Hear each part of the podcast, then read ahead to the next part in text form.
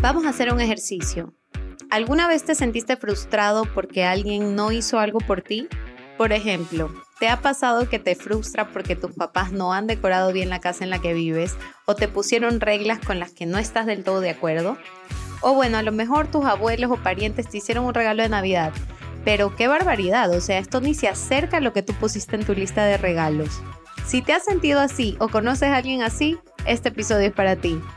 Si estás escuchando este podcast es porque has elegido uno de los caminos más difíciles que enfrentamos los adultos, volvernos independientes. Bienvenidos a Cómo Ser Independientes, un podcast en el que vas a aprender los recursos necesarios para liberarte y convertirte en la mejor versión de ti mismo. Basta de excusas, sin miedo al fracaso y apodérate de tu vida ahora. Hoy vamos a hablar del sentido de entitlement. En español esa palabra se puede traducir como sentido de derecho. Entitlement se puede definir como una expectativa inmerecida de que otros te deben condiciones de vida y trato favorable. Antes de que podamos entender las raíces psicológicas detrás del sentido de derecho, primero debemos entender exactamente lo que significa. Y para esto, para lograr empatizar con este sentido, les quiero compartir una historia de mi adolescencia. Cuando tenía unos 13 o 14 años, se me metió el bichito de que quería redecorar mi cuarto. Durante meses pasé escogiendo colores, muebles, las almohadas, bueno, ya se imaginarán de todo.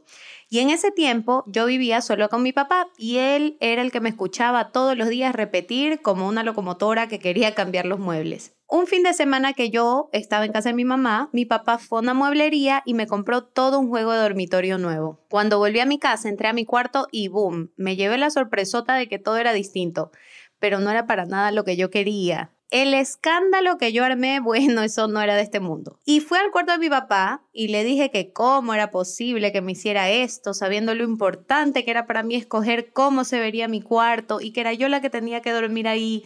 Y bueno, la verdad es que de esta discusión salieron tres lecciones muy importantes. La primera vino de mi padre, y aunque dura no deja de ser cierta. Estaba siendo una mala agradecida. Completamente cierto. En vez de agradecer que alguien hiciera algo por mí, yo estaba renegando. La segunda es que tenía una equivocada noción de lo que era mi derecho. Las palabras de mi papá fueron un poco así. Mi deber es darte casa, no es darte la casa que te gusta. En otras palabras, lo que don Danilo quiso decir es que su deber como padre era asegurarse que yo tuviera donde dormir, pero no que el cuarto donde yo durmiera fuera bonito. Eso era algo que yo me debía ganar. Y la tercera me la dio mi mamá cuando la llamé a quejarme. Ella me escuchó y al final de la conversación con esa sabiduría que la caracteriza, me dijo, si así te sientes tú, Imagínate cómo se siente tu padre que con tanta ilusión fue a una mueblería a comprarte un juego dormitorio nuevo. Les cuento esta historia que ahora es vergonzosa porque yo en ese momento era el claro ejemplo del sentido de entitlement o sentido de derecho. Y les comparto esta historia de mi interacción con mis papás porque según los estudios de este sentir, es que son un reflejo de tu crianza. Los padres, y ojo que ahora que soy mamá los entiendo más que nunca, en un esfuerzo por darnos todo lo mejor o a veces cosas que ellos no pudieron tener, pueden llegar a hacerle creer a sus hijos que es su deber darles todo lo mejor. Entonces el niño crece pensando que le tienen que dar todo siempre, aunque después de ser adulto ya no es ni siquiera la responsabilidad de sus padres. Un sentido de derecho es un rasgo de personalidad que se basa en la creencia de que una persona se merece privilegios o reconocimientos que no se ha ganado. En términos simples, las personas que experimentan esto creen que el mundo les debe algo a cambio de nada. El creer que te deben cosas que no te mereces y no te has ganado es el mayor sabotaje de tu vida independiente y feliz. Hoy te quiero compartir tres cosas claves que puedes practicar para dejar atrás el sentido de derecho. Primero, practica la gratitud. Intenta pensar en todo lo que tienes gracias a otras personas y siempre da las gracias.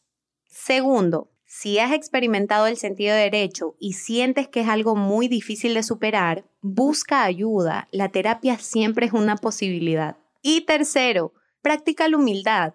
Tú puedes ser muy bueno en algo, pero recuerda, siempre hay alguien mejor que tú. Eso no es malo, eso solo demuestra que puedes convertirte en algo mejor. Recuerda siempre que si eres la persona más inteligente en la habitación, estás en la habitación incorrecta. Esto es todo por el episodio de hoy. Yo soy Fiorella y esto es Cómo ser independiente. Recuerda que nos puedes escuchar en Spotify, YouTube y Apple Podcast. Haznos parte de tu rutina, escúchanos todas las mañanas antes de empezar tu día. Basta de excusas, apodérate de tu vida ahora. Te espero en el siguiente episodio. Si te gusta leer más sobre estos temas, recuerda que en la descripción de cada podcast vas a poder encontrar los diferentes artículos y recursos que utilicé.